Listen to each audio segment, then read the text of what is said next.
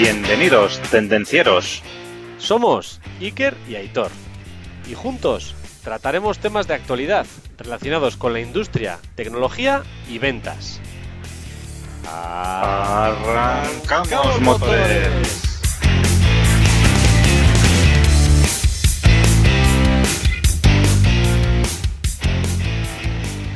Muy buenas tardes, Aitor. ¿Qué tal? Buenas tardes, Iker. Buenas tardes, tendencieros industriales.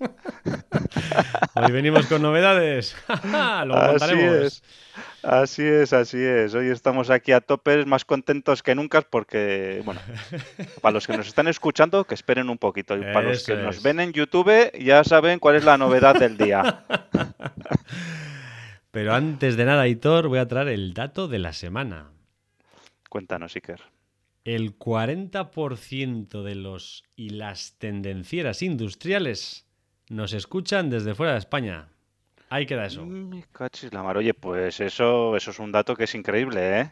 Eso. Y eso, eso lo que significa es que tenemos que mandar un gran saludo a todos los que nos escuchan desde fuera de España, ¿eh? sobre todo desde Estados Unidos, México, Perú, Colombia. Tenemos un montón de oyentes y también hay más tendencieros industriales en otros países, pero bueno, eso los saludaremos otro día. Cuando sigan subiendo. Eso es, eso es. Pero bueno, Iker, antes de empezar, como siempre, recordar dónde nos pueden encontrar. ¿eh? Estamos en tendencierosindustriales.com, en las diferentes plataformas de podcasting como son Evox, Spotify. Luego estamos en Instagram, en YouTube, a partir de ahora ya sabéis cómo. Y también tenemos canal en LinkedIn. Podéis ayudar a más personas para que se aprovechen de estos consejos y del contenido dando un me gusta y cinco estrellas.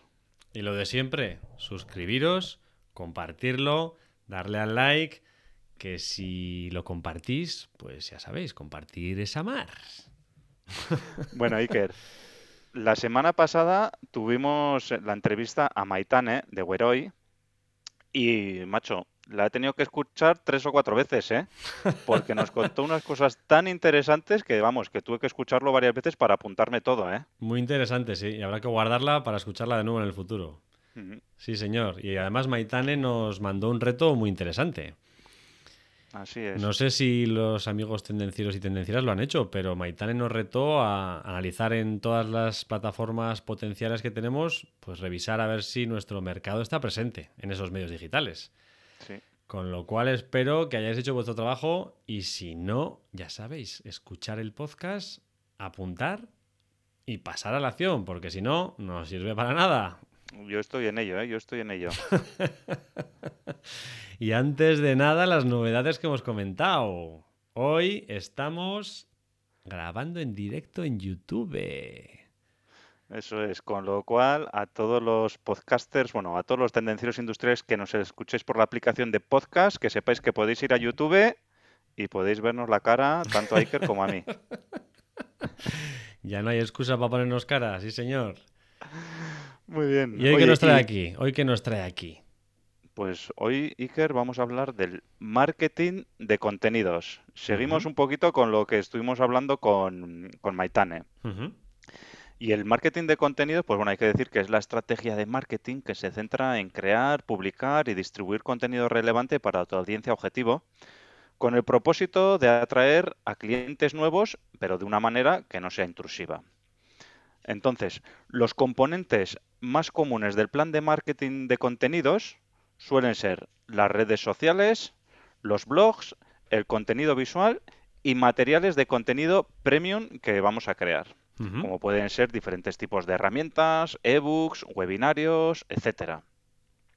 Entonces, Iker, ¿por qué las empresas necesitan una estrategia de marketing de contenidos? ¿Nos puedes dar alguna razón? Pues hay diferentes razones. Vamos a ir viendo paso a paso unas de ellas. Y la primera podría ser eh, generar leads de manera sostenida. Al final, pues como siempre hemos comentado, los leads pues son prospectos, son futuribles clientes. Entonces, una de, las razones por que las empresas necesitan un marketing de contenidos es ese. Es que se generen leads de una forma sostenida. Entonces, al final, al principio, cuando estás iniciando en el tema, te puede parecer que el marketing de contenidos da mucho trabajo. comparado con otros planes de marketing que es pues pagar y listo. Al final compras una lista de personas, el pago por clic, el PPC, pues el marketing de ferias comerciales, al final pues bueno, de una manera sencilla, más costosa económicamente, se obtienen nombres y direcciones de correo electrónico en, en un clic. Entonces, pues bueno. Sí. Sin embargo, eh, está comprobado que el marketing de contenidos genera tres, tres veces más de leads que las estrategias tradicionales. Entonces, el 70-72% de las empresas considera que es un método muy efectivo para aumentar los leads. Resumiendo, en otras palabras, el plan de marketing de contenidos prepara a las empresas para tener un flujo de leads predecible, escalable y eficaz. Ese es el punto uno. Punto dos. Es una estrategia menos costosa a largo plazo. Al final, contratar a los especialistas que darán vida a tu estrategia de contenidos puede parecer costoso. Pero en un mundo, como hemos estado comentando otras veces, donde los consumidores revisan entre 4 y 5 veces el contenido antes de contactar un vendedor, es una inversión esencial. Al final lo hemos comentado en otros podcasts. El consumidor de hoy en día eh, tiene la, vamos, la información muy preparada antes de hacer la compra. Entonces, si tú vas preparando el marketing de contenidos, pues al final, además de generar leads, lo que estarás haciendo es reforzar esa posible compra o venta que, hagas. Entonces, el 98% de los profesionales de marketing considera que el marketing de contenidos justifica la inversión. Siempre hay un 2% que, pues bueno, es un poco raro. Bueno, tienen otros sectores.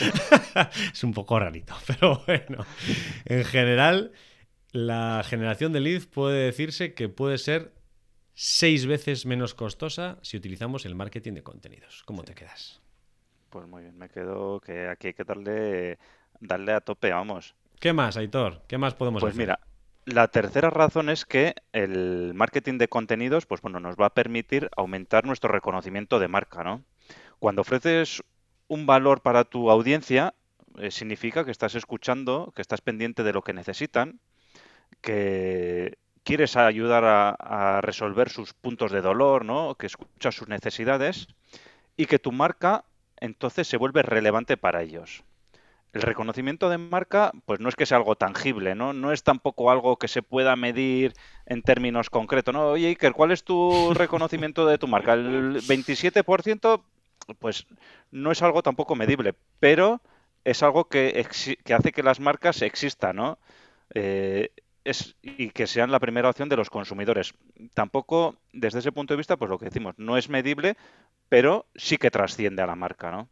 Y el marketing de contenidos es una oportunidad de que el reconocimiento de tu marca aumente con la oferta de contenidos que puedas ofrecer y aunando estrategias con el, como el branding, con el, el branding, con el tema de contenidos, el email marketing o incluso estrategias de outbound, pues de outbound, pueden eh, ayudar a focalizar esto para tener una mejor imagen de marca.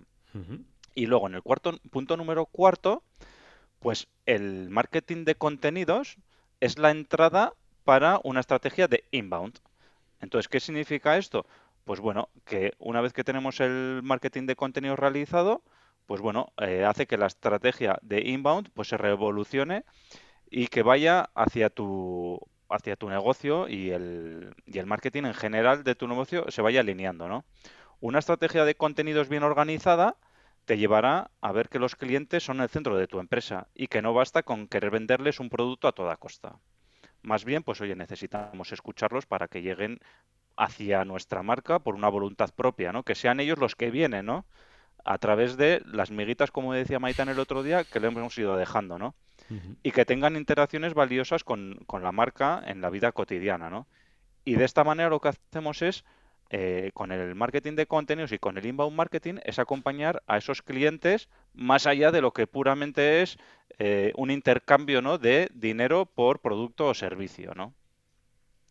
Y esto, pues bueno, lo que nos va a llevar es, en definitiva, el marketing de contenidos a generar pues más leads, aumentar el reconocimiento de marca, el posicionamiento y que logrará eh, que el mercado, eh, que el negocio crezca pues de una manera pues eh, sostenida y perdurable en el tiempo. Y entonces, Iker, ¿cómo podemos empezar el marketing o la estrategia de marketing de contenidos? ¿Nos puedes dar alguna pista? ¿Cómo empezamos? ¿Qué hacemos, no?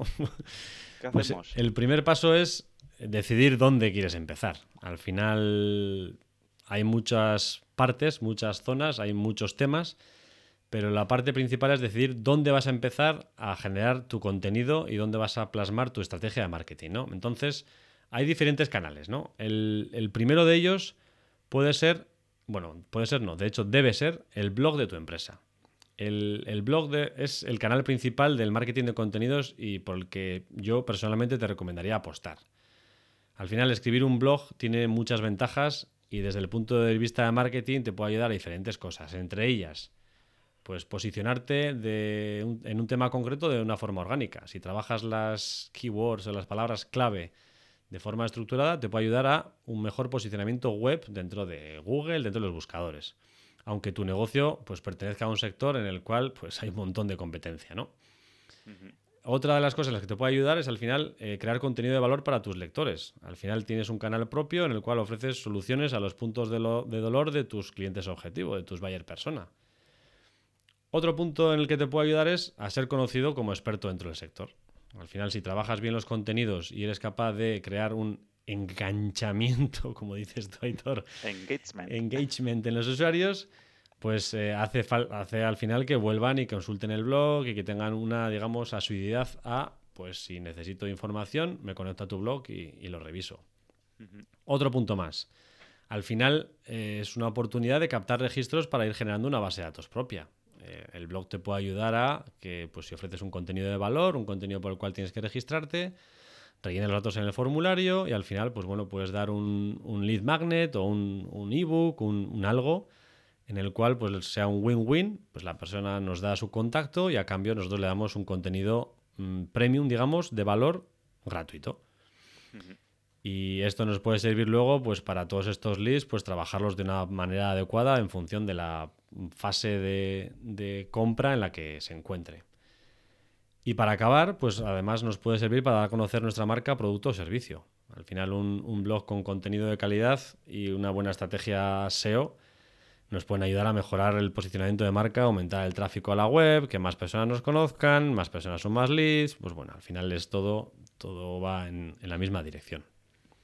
¿Qué, más sitios? es- O sea, hemos trabajado el lo blog. sí, el blog es, por cierto, el, el más importante, ¿no? de los que tenemos. Pero además del blog, pues otro canal muy importante que hoy en día también es básico son las redes sociales.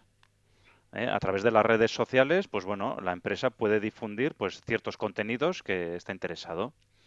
Puede llegar a más personas que igual eh, a tu blog no van a llegar, ¿no? Estas personas, pero sin embargo sí que están presentes en las redes sociales.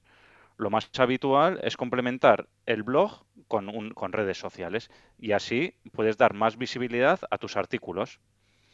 Por otro lado, podrás aprovechar el contenido ya generado en tu blog y adaptarlo a las diferentes redes sociales, porque luego cada red social también tiene su forma de, de compartir contenido.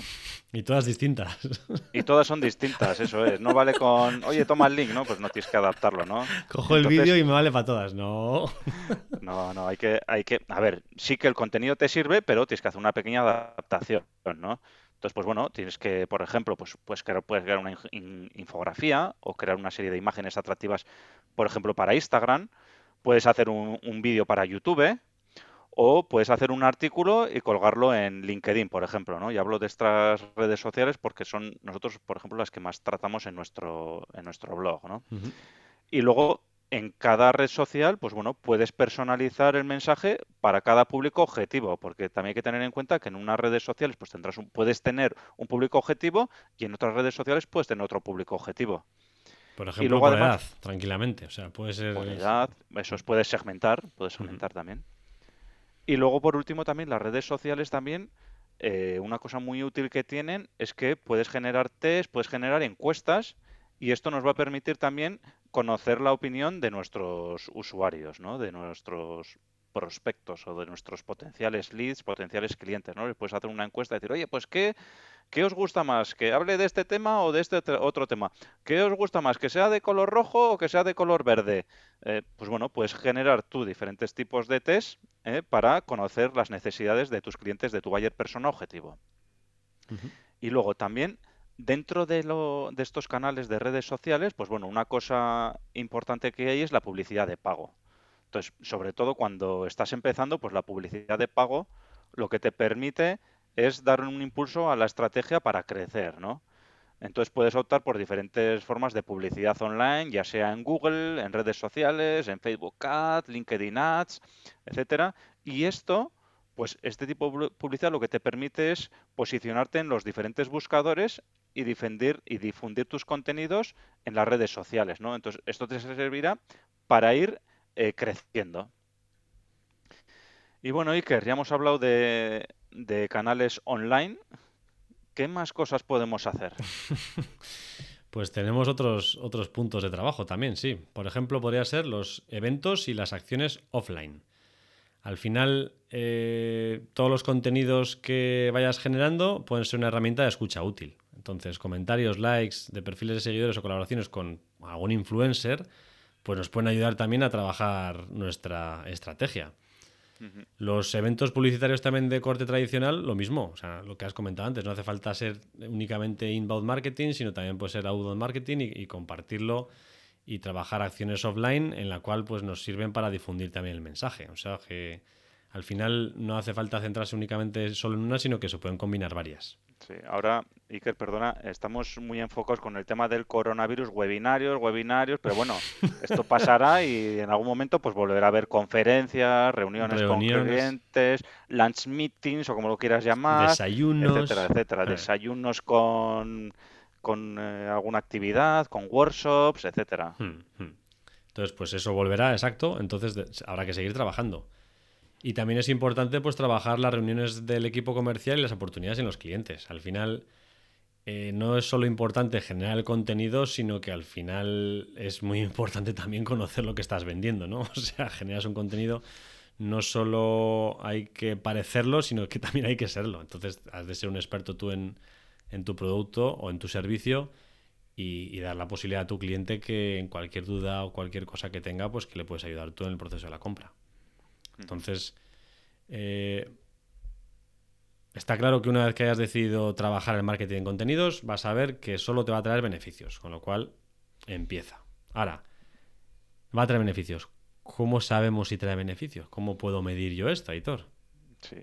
Pues aquí vamos a la parte que más nos gusta, Iker, que siempre decimos, hay que medir. Los KPIs. Sí, a ver, decíamos antes que por un lado el leer, eh, medir cuál es la marca, cuál es el nivel de marca, pues eso es difícil, ¿no? Sí que puedes tener una sensación, ¿no? Y, joder, Coca-Cola pues tiene una imagen de marca de la leche, pero ¿cómo lo valoras eso, no? Hmm. Pues es difícil de valorar, pero eh, sí que podemos eh, agarrarnos a una serie de métricas cuando entramos ya un poco en materia y nos vamos ya a los diferentes contenidos que publicamos. Ahí sí que podemos medir, ¿no? Entonces, pues bueno, por ejemplo, eh, lo mejor es que nos enfocamos en, diferentes áreas y aspectos, ¿no? Y que normalmente no tengamos tampoco demasiadas métricas. Pues con tener dos o tres métricas de cada aspecto, pues será más que suficiente. Y luego, en algún caso puntual, pues bueno, podemos tener métricas auxiliares que nos ayuden a medir eh, otras áreas o otras subáreas, ¿no? Pero no hacer tampoco 7, 10, 15 métricas. Porque ¿sabes a qué nos lleva eso, Iker?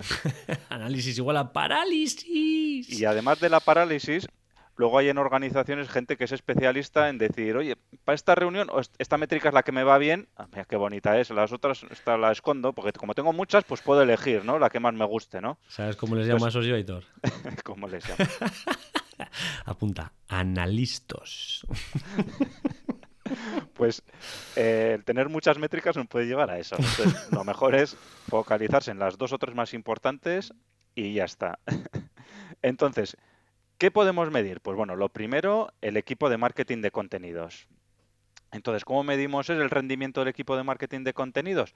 Pues bueno, eh, podemos medir el tráfico del sitio web que tenemos, por ejemplo, puede ser una métrica, y los leads debido a que son métricas que se pueden vincular a los, directamente a los ingresos y a los tráficos que tenemos en, la, en las visitas, ¿no? A las, a las visitas que tenemos, ¿no? Y que este tráfico puede llegar a convertirse en un lead.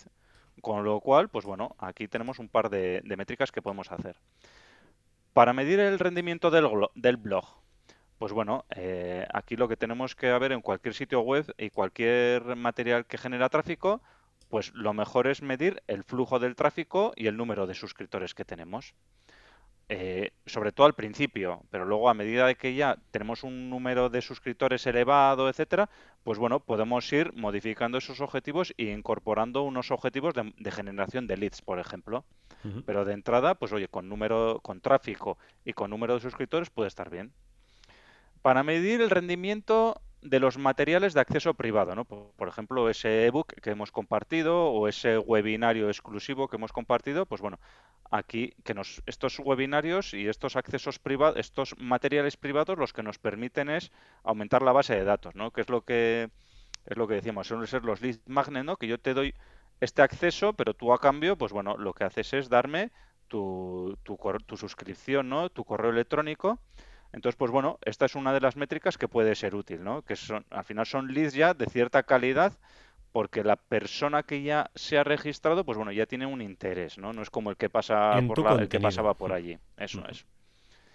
Y luego, por último, en las redes sociales, pues bueno, podemos eh, como tenemos plataformas con, que son de distribución de contenidos, pues bueno, lo que podemos, lo primero que podemos medir es el número de seguidores o el número de fans que tenemos en estas redes sociales y luego pues podemos medir pues oye si tenemos likes, si tenemos reacciones, comentarios, etcétera.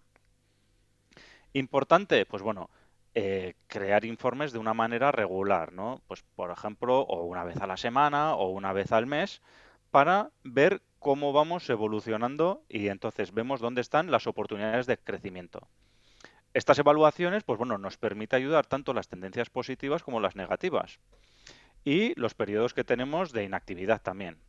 Entonces, eh, esto nos puede ayudar a, eh, cuando tenemos tendencias positivas, pues potenciar, saber qué es lo que le está gustando a nuestro buyer persona y cuando tenemos algo que no funciona, pues oye, lo eliminamos y lo descartamos, ¿no? Y entonces esto es lo que nos permite pues ir mejorando dentro de, nuestro plan de marketing de contenidos. ¿eh? Entonces aquí ya hemos dado una serie de, puntos y de cosas que podemos medir. Y bueno, Iker, ¿qué más nos puedes contar? Entonces, ahora hemos hablado ya un montón de marketing de contenidos. ¿Cómo lo relacionamos esto con el inbound marketing? Buena pregunta. Te he dejado lo difícil, ¿eh? ¿Cómo lo conectamos? Pues sí, al final eh, el marketing de contenidos se basa en crear contenidos ¿no? y luego difundirnos eh, principalmente aportando valor a nuestro público objetivo. ¿no? ¿Cómo encaja esto con las técnicas de marketing? Al final, el marketing de contenidos lo podríamos llamar que es como la primera fase o la primera parte del inbound marketing. Eh, el inbound marketing es algo mucho más extenso, pero igual se inicia con la, digamos, con la captación de leads de una manera, como decíamos, el inbound marketing al final es no ser muy em, agresivo, que sea una forma, eso es, no intrusivo, que sea una forma muy light de, informar al cliente. Entonces, eh, aportando valor, aportando un marketing de contenidos, al final es una forma muy buena, ¿no? O sea, tú generas un valor, al final el, contacto, el lead se interesa, entonces, pues bueno, empieza a entrar, ¿no? Con lo cual es, digamos que el marketing de contenidos es la fase inicial del inbound marketing. ¿Cómo lo ves? ¿Más o menos se puede entender? Bien, bien. Sí, sí, se puede entender un poco en línea. Entonces, al final, eh, si trabajamos el, contenido dentro de una estrategia de inbound marketing, pues va a traer un montón de, beneficios a nuestro negocio. Al final va a traer más tráfico a nuestro blog y más visibilidad para nuestra marca, con lo cual pues aumentarán los registros. Tendremos un incremento de leads cualificados. Al final eh, enseñaremos, educaremos a, nuestro público y nos verán como un referente dentro del sector. Al final, como hemos dicho al principio, también es mucho más rentable en el largo plazo. Y mejora la relación con tus clientes y el enganchamiento con el cliente. Con lo cual, al final. Oye, Iker, eso. Tengo que ver exactamente cuál es la palabra exacta de que se traduce engagement. A ver cuál es exactamente. A mí, a mí me convenciste con enganchamiento, Aitor. O sea, esa me gusta. O sea, que yo me la voy a apuntar porque la verdad es que lo que la idea es que se enganche con el cliente, con lo cual me parece una palabra que encaja perfecto. Si no, habrá que hablar con la RAE para que la incluya. Sí, no sé yo si estará en la RAE eso. Entonces, bueno, al final lo que hemos dicho, al final todo esto es un, panorama muy, muy atractivo que, que nos va a ser una buena base para una estrategia de, de marketing de contenidos, con lo cual animamos a todo el mundo a que lo trabaje porque la verdad es que no es que sea el futuro, sino que es el presente ya. Es el presente, efectivamente. Bueno, Iker, le hemos pegado un buen repaso al marketing de contenidos. Yo creo que, a ver, para tener una pequeña introducción, luego ahí se pueden hacer muchas más cosas y hablar de muchas más Hombre, cosas. se puede bueno, profundizar infinito cada una de las redes sociales, cada una de las estrategias dentro de cada uno, pero bueno, la idea no es esa, la idea era dar una visión general, ¿no? Muy bien. Y ahora que, bueno, ya con esto hemos acabado el tema, ¿no? Pero ahora nos queda lo más importante, ¿no? Exacto, pasar a la acción. Eso es, porque mucho palabrería, pero si no hacemos acción, aquí no mejoramos. No sirve para nada. Y a lo que nos gusta a nosotros es pasar a la acción, ¿verdad? A los tendencieros industriales actuamos. Sí, si no, no vengáis. ¿Y cómo era eso? Somos opaco. Exacto, sí señor, os pago con H. Honestidad, Honestidad, pasión, pasión y, consistencia. Constancia. consistencia, constancia, eso es. Sí, muy señor, bien, muy bien. sí, señor, sí, señor. El reto para esta semana, Iker, ya lo pongo yo. Venga, A ver, eh, tendencieros, atentos. Escoger una red social, la que queráis hacer foco, la que más se identifique con vuestros clientes, ¿vale? Porque no vais a, si vuestros clientes están en LinkedIn, no vais a hacer un, no cogéis Facebook. ¿eh? Escoger el tema en el que queréis ser reconocidos, ¿vale? Yo quiero ser, yo soy vendedor de zapatos y quiero ser reconocidos en el mundo del zapato. Pues ese es mi tema. ¿eh? En el caso nuestro, pues bueno, aquí estamos dándole al tema de la marca personal, le estamos dando al tema de las tendencias industriales, a la productividad, etcétera, ¿no? Y con esa red social y con ese tema, hacer por escrito una planificación a tres meses y comprometeros a hacer una publicación semanal. ¿Vale? Y cuando digo hacer la, publica- la planificación, me refiero a que tres meses, cuatro semanas por mes, 12 temas. Escribir 12 temas desde ya que vais a hablar en los próximos 12 semanas, ¿vale? Dejarlas por escrito. Luego ya el tema lo desarrolláis en la semana anterior, pero ya de hacer la planificación para los tres, próximos tres meses de lo que vais a hablar en la red social que hayáis escogido. Y esto ya es lo básico para generación una buena, de una estrategia de marketing de contenidos. cuando dices escribirlo, dices ponerlo en la agenda, ¿no? Lo digo escribir. Me da igual si es en el ordenador o a mano, pero escribir, no en la cabeza, No, escribir. eso es. Hacerlo. Pues bueno, es fácil. Al final se, ¿no? se relaciona el reto con el anterior. Al final buscamos la red social en la cual están nuestros clientes. Elegimos un tema en el que es importante que nos quieran conocer y planificar, macho. Si es que es el ABC, ¿no? Así es. Me gusta, Hitor, ¿eh? Me gusta el reto que has puesto. Bueno, Iker, pues nada más. Hasta aquí nuestro podcast de hoy. Se acabó Nuestro lo que se podcast y daba. nuestro vídeo. Un fuerte abrazo Se a todos acabó. los tendencieros. Pues sí, te deseo muy buena semana, Hitor. Ha sido, como siempre, un placer. Buena semana, Iker. Nos vemos en el próximo capítulo. Chao. Hasta aquí el tema de hoy. Esperamos que te haya gustado. Si es así, suscríbete, comparte y dale al me gusta. Puedes proponernos temas, dudas y demás consultas en comentarios y en LinkedIn. No lo dudes, te ayudaremos.